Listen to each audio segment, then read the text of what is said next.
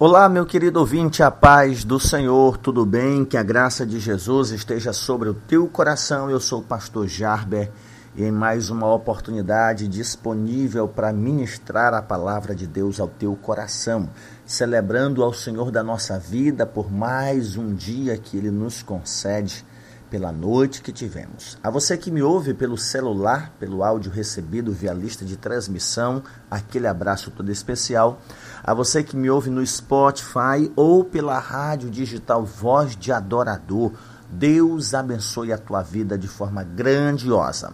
Estamos na última semana do mês de setembro em que se trabalha políticas públicas que visam preservar a vida, não ao suicídio. Nós extraímos algumas reflexões bíblicas para pensarmos sobre o valor e a importância da vida, por pior que ela esteja.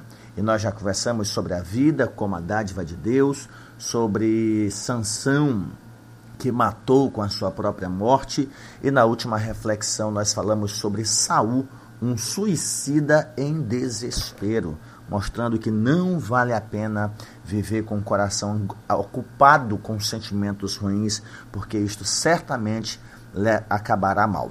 Para hoje eu tenho para nossa meditação um texto do segundo livro de Samuel, capítulo 17, versículo 23, que diz: Vendo, pois, Aitofel que não fora seguido o seu conselho, albardou o jumento, dispôs-se e foi para casa e para a sua cidade, pôs em ordem os seus negócios e se enforcou, morreu e foi sepultado na sepultura de seu pai.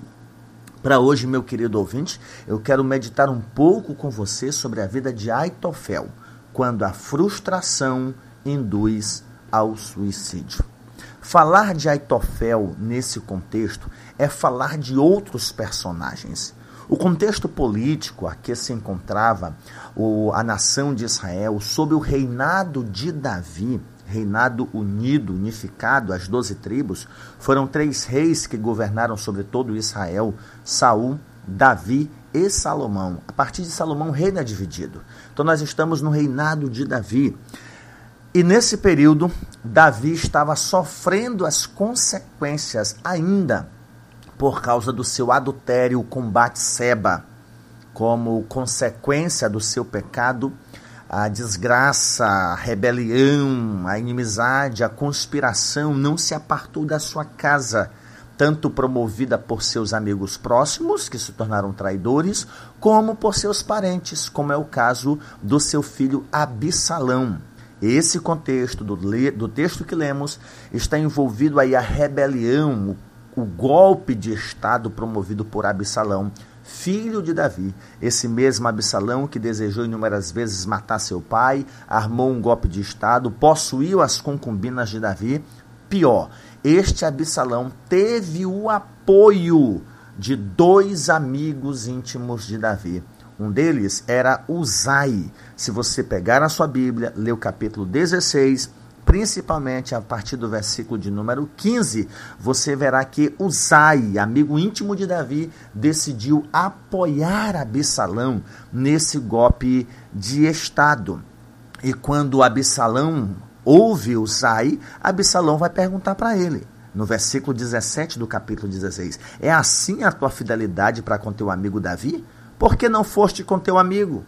Então Uzai responde a Absalão: Não, mas aquele a quem o Senhor elegeu, e todo este povo, e todos os homens de Israel, a ele pertencerei e com ele ficarei. Ainda mais, quem eu ia servir? Porventura não seria diante de seu filho? Como servir diante de teu pai, assim serei diante de ti. Ou seja, Uzai era tão amigo de Davi que Absalão, filho de Davi, que estava armando um golpe de Estado, pergunta: Como é que tu vai me apoiar? Por que, que tu não foi com teu amigo? E Uzai, homem de lábia, diz: Um dia eu não ia servir a ti? Um dia teu pai não ia morrer? Eu não ia ter que ser leal a ti? Então, eu vou ser para ti como eu tenho sido para teu pai. Temos esse personagem, Uzai, outro personagem, Absalão, mas também temos a importância de Aitofel nesse contexto. Aitofel era um conselheiro chegado de Davi, era um dos homens próximos de Davi, conselheiro pessoal de Davi, a voz de Davi para o povo, amigo íntimo que agora estava disposto a traí-lo. E se você me perguntar por que que Aitofel, o conselheiro pessoal de Davi, estava apoiando Absalão, é porque Aitofel era avô de Batseba, a mulher com quem Davi se deitou, a mulher cujo marido foi assassinado por permissão do rei Davi. Aitofel, amigo próximo de Davi, conselheiro pessoal, avô de Batseba, sabia de tudo o que havia acontecido e colocou no coração o desejo amargo de vingança, disposto a fazer tudo o possível para destronar a Davi. Davi merecia Davi foi castigado, Davi foi punido, teve na sua casa rebelião, covardia, conspiração, porém não discordamos de que houve perdão de Deus. E eu já tenho feito outras ministrações e enfatizado a você que o perdão de Deus nem sempre elimina as consequências do pecado aqui na terra. As consequências morais, consequências sociais. Você cometeu um pecado há 30 anos, foi perdoado, vive uma vida de santidade, mas é capaz de alguém lá atrás que viveu naquela época lembrar disso e jogar em tua cara. Ou alguém de hoje que soube do que você fez há 30 anos e usar isso como se fosse algo não tratado. Então, pecado, por mais que você tenha o perdão de Deus, as consequências morais, sociais, podem acontecer. Davi havia recebido o perdão de Deus, porém Deus, através do profeta Natan, deixa bem claro que a consequência continuaria na sua casa. Então, o que nós estamos lendo aqui é tudo o cenário envolvendo as consequências desse adultério de Davi com Batseba. Aitofel está decidido a derrubar o seu senhor do trono. Uzai, amigo de Davi, se une a Absalão e ambos estão trabalhando para matar a Davi e os seus homens. Capítulo 17 vai falar de armação de uma emboscada. E nesta emboscada nós temos dois conselhos. Primeiro, o conselho de Aitofel. Conselho de Aitofel. O conselho de Aitofel é dado, Absalão chama Usai, depois de falar para Usai o conselho de Aitofel, Usai vai dizer no versículo 7 do capítulo 17: O conselho que deu Aitofel desta vez não é bom. E então o Usai vai prosseguir à frente e vai falar do seu conselho, da sua orientação, exatamente por conhecer a Davi. Ele vai dizer: Tu conheces o teu pai, os homens dele, sabes que eles são valentes e estão enfurecidos. Então, esse plano de Aitofel não vai dar certo. Nós vamos perecer. O resultado é que tendo colocado de um lado o conselho de Aitofel e do outro lado o conselho de Uzai, os anciãos que estavam seguindo Absalão decidem seguir o conselho de Uzai. E o texto vai falar que isso era provisão de Deus para destruir Absalão. Pois bem, nós já temos o Aitofel com o coração amargurado, aflito, cheio de ódio por seu senhor, desejo de vingança, disposto a fazer qualquer coisa para vingar a morte do esposo da sua neta, Batseba, se comprometeu no coração a destruir a vida daquele pecador a quem Deus já havia perdoado e trabalha ferrenhamente para isso. Gente, isso é tão grave que o próprio salmista Davi compôs salmos falando a respeito desse amigo íntimo que o traiu. O salmo de número 55 vai falar dos traidores. Davi vai dizer da seguinte forma, lá no Salmo 55, a partir do versículo 12: Com efeito, não é inimigo que me afronta. Se fosse, eu até suportaria. Nem é quem me odeia, que se exalta contra mim, pois dele eu me esconderia. Mas és tu, homem meu igual, meu companheiro, meu íntimo amigo, juntos andávamos, juntos nos entretínhamos e íamos com a multidão à casa de Deus. Davi lamenta ter seus amigos íntimos o traindo, conspirando contra ele, lutando contra ele e a quem Deus decidiu perdoar. Embora permitindo que as consequências morais e sociais do seu pecado continuassem. Pois bem, meu querido ouvinte, o conselho de Uzai é recebido. O conselho de Aitofel é rejeitado. Esse Aitofel, no versículo de número 23, vendo Aitofel que não foi seguido seu conselho, ele caladinho, armou seu jumento, foi para sua casa, calculadamente, friamente, pôs em ordem os seus negócios e se enforcou. Morreu e foi sepultado. Aitofel, diferente de Saul, não se enforcou com base no desespero mas a amargura no coração, o ódio, a vingança retraída lhe fez fazer isso calado. Sem dar satisfação para ninguém, pegou seu jumento, calculou, foi para casa, colocou em ordem seus negócios, a sua casa, fez o que tinha que fazer e se enforcou.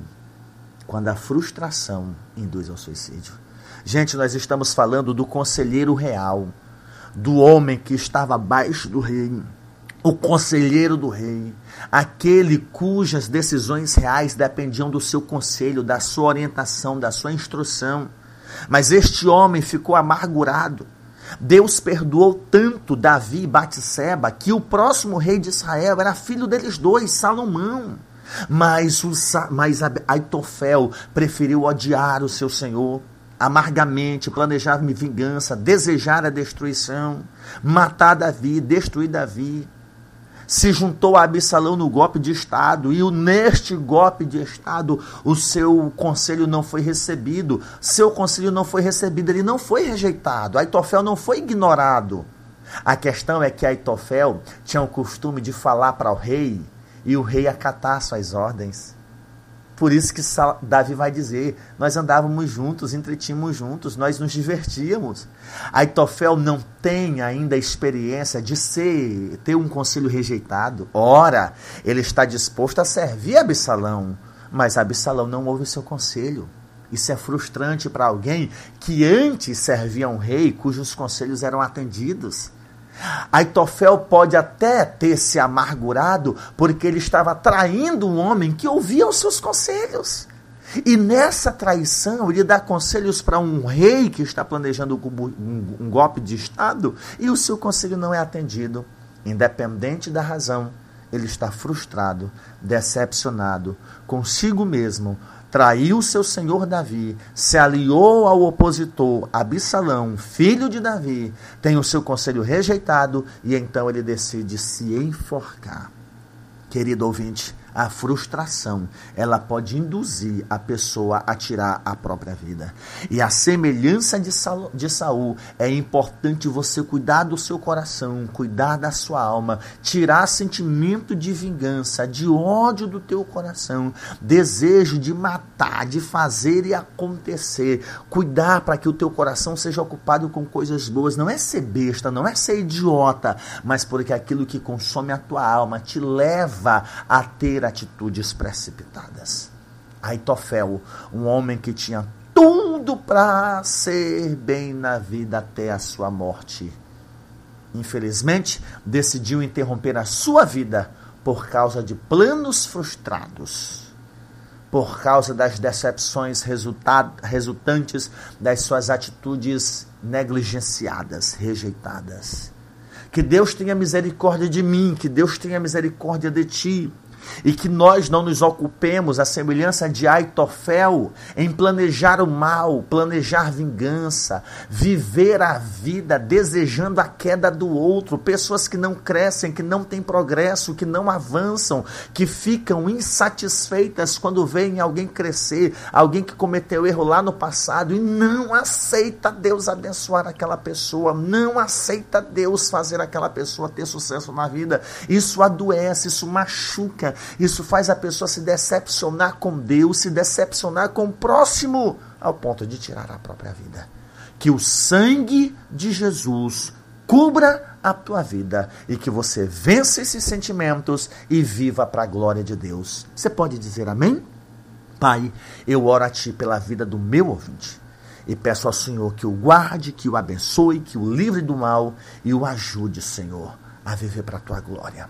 Trabalha na vida dessa pessoa. Livra ela desses sentimentos maus e faça viver a vida para o teu louvor, para a tua glória. Remove sentimento de ódio, de vingança, desejo de ver com que os outros quebrem, se arrebentem, se desgracem.